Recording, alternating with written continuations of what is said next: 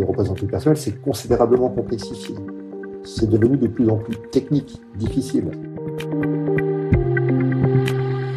Bienvenue dans ce premier podcast du Micro Social de 2022. 2022 qui arrive avec ses incertitudes liées au Covid, de nouvelles modalités d'organisation du travail et une campagne électorale. Cette année apparaît donc aussi mouvante que décisive.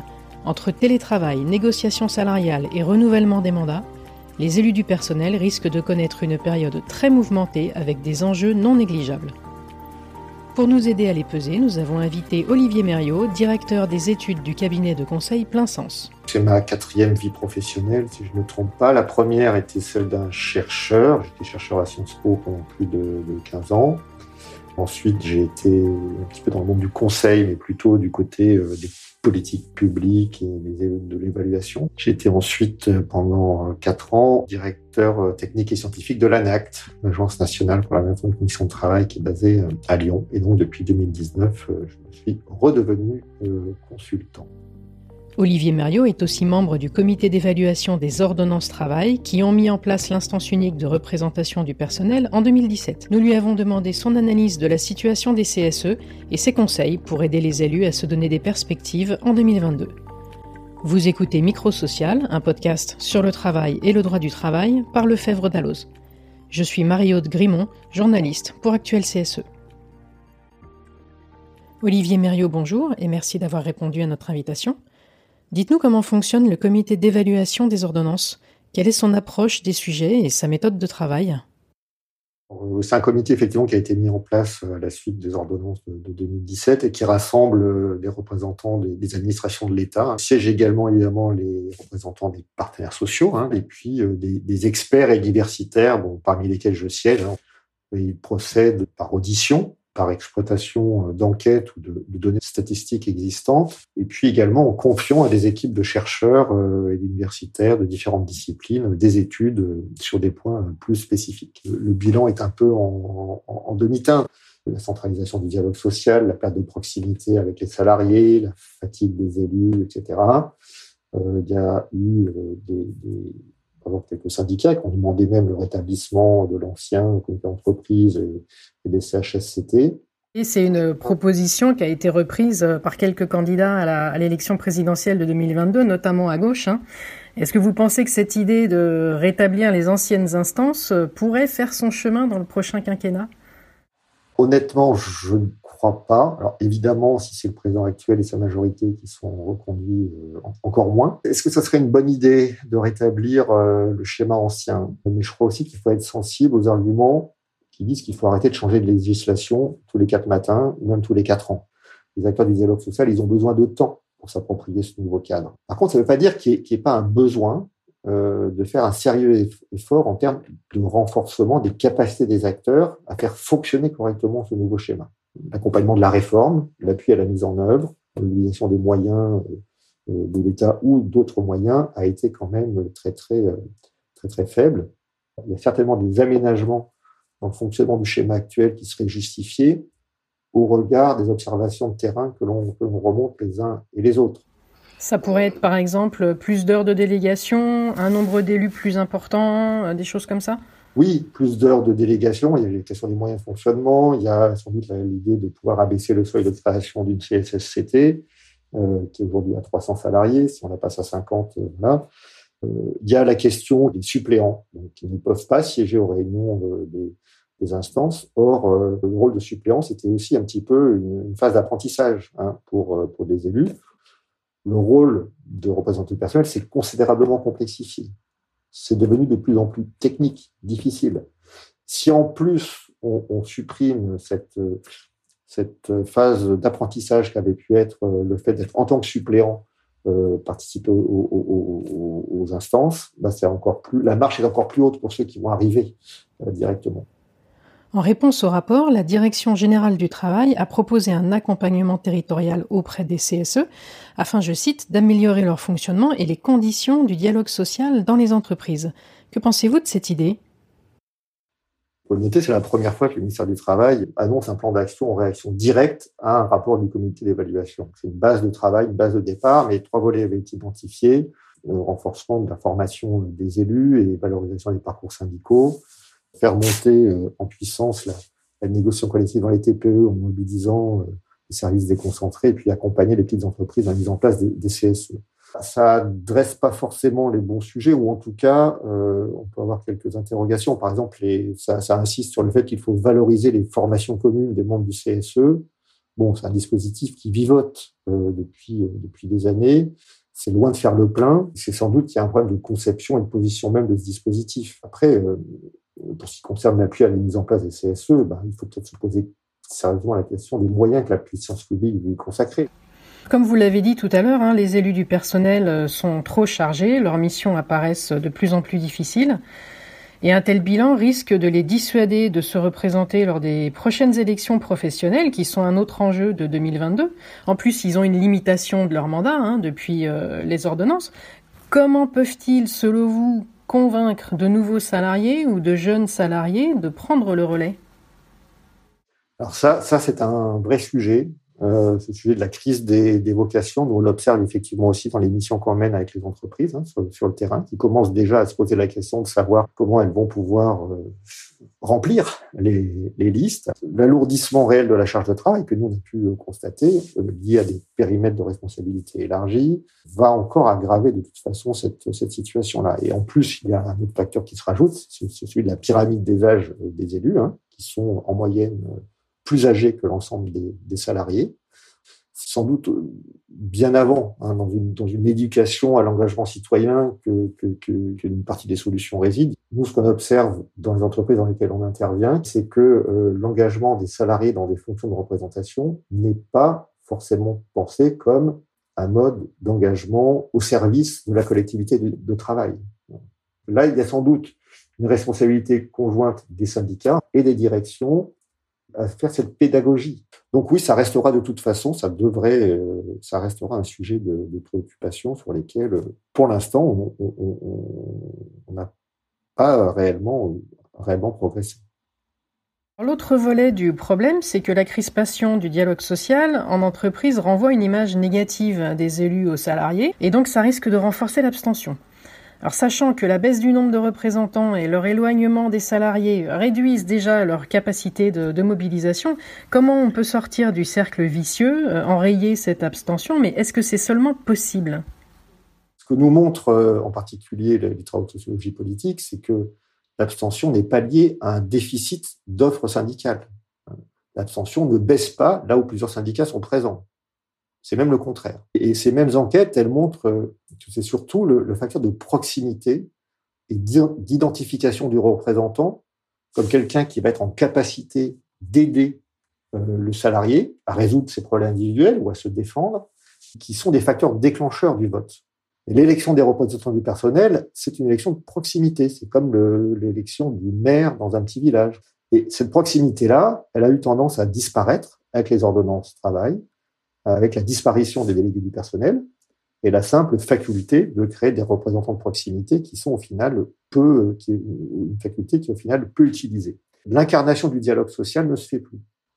Euh, et quand le dialogue social ne s'incarne plus, quand le représentant n'est plus incarné, ben on n'a pas de raison d'aller se déplacer pour voter, en réalité. Juste pour finir sur ce point-là, certains disent que si on avait la possibilité aujourd'hui de, de voter au premier tour pour des listes sans étiquette, donc d'abroger le monopole syndical au premier tour, ça améliorerait la participation.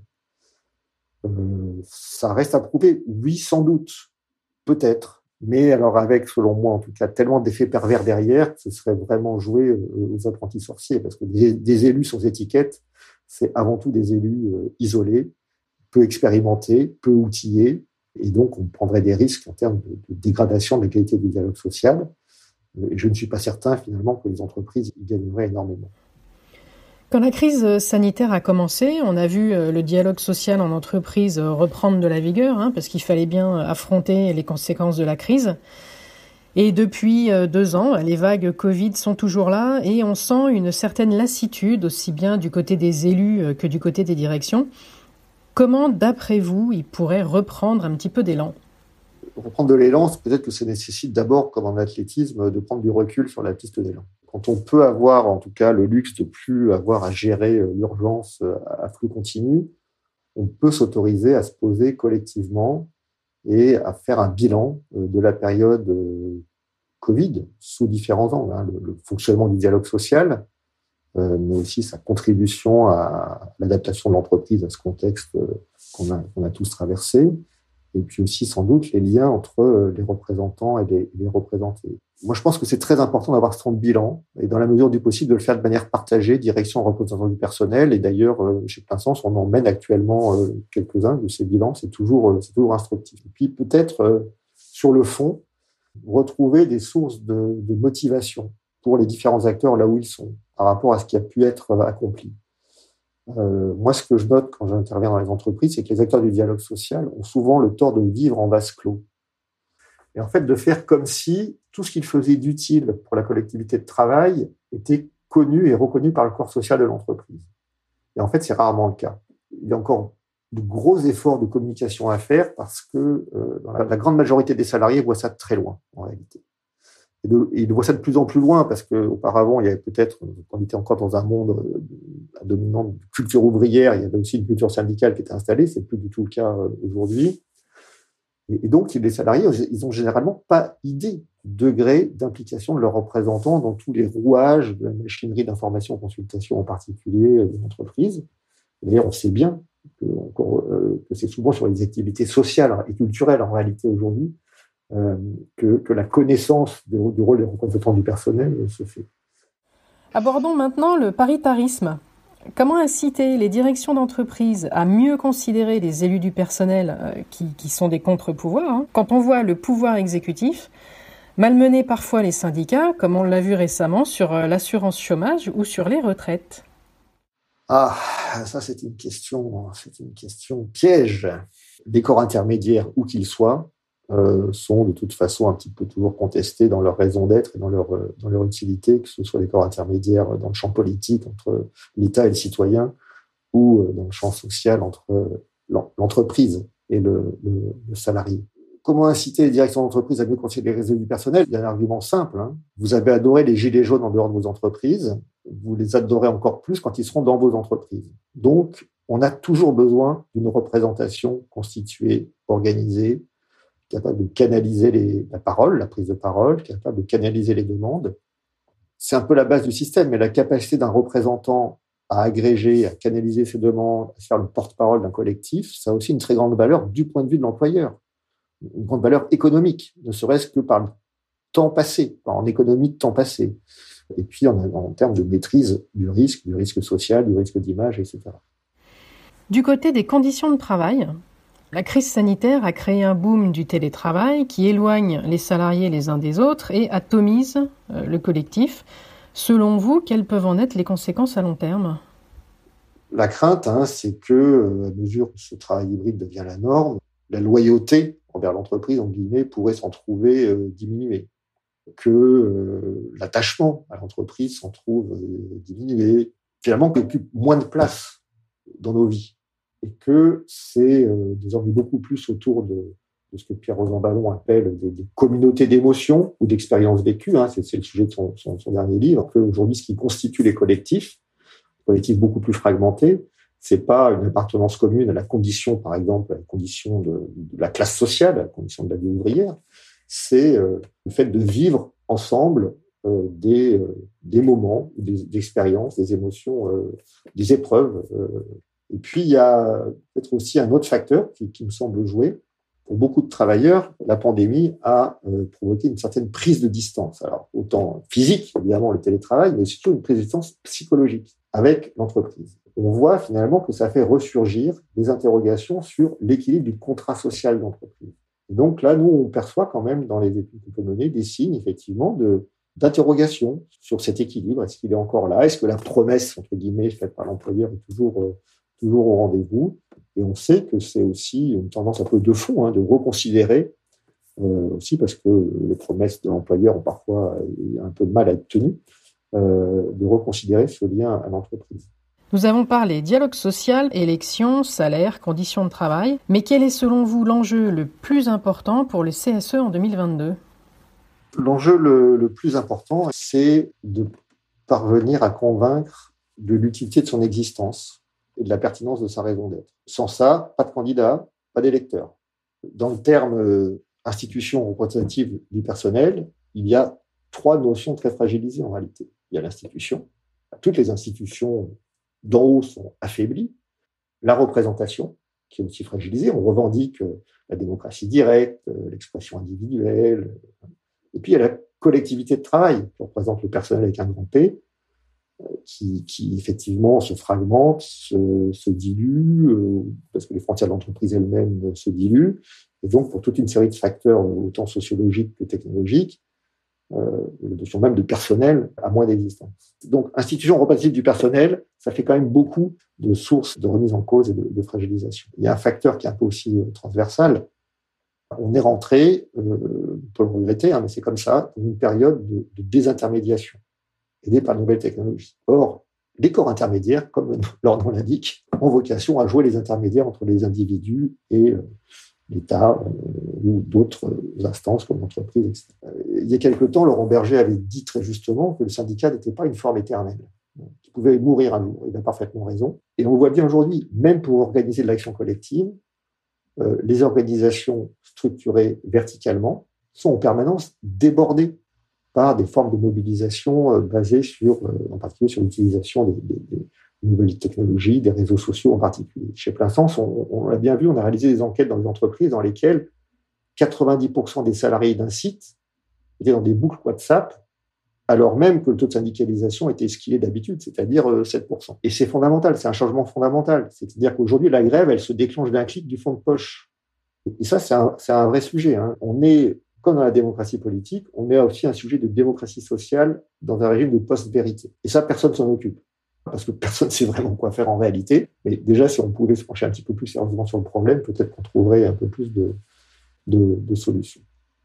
Donc voilà, je crois que vraiment l'enjeu, c'est de continuer à exister. Et c'est pas donné. Moi, je suis assez euh, pessimiste sur, euh, sur l'abstention aux prochaines élections professionnelles. Peut-être que ça déclenchera un choc, un choc salutaire, hein, une prise de conscience de on un sens de, l'urgence démocratique dans le monde du travail. Euh, Peut-être qu'il faut en passer par là pour envisager euh, des transformations qui ne sont pas simplement des transformations du cadre euh, juridique, mais qui sont des transformations qui prennent en compte vraiment les grandes évolutions sociologiques qui aujourd'hui rendent cette fonction de représentation très très compliquée à exercer. C'est la fin de cet épisode consacré aux enjeux 2022 des CSE. Merci de votre écoute et à bientôt.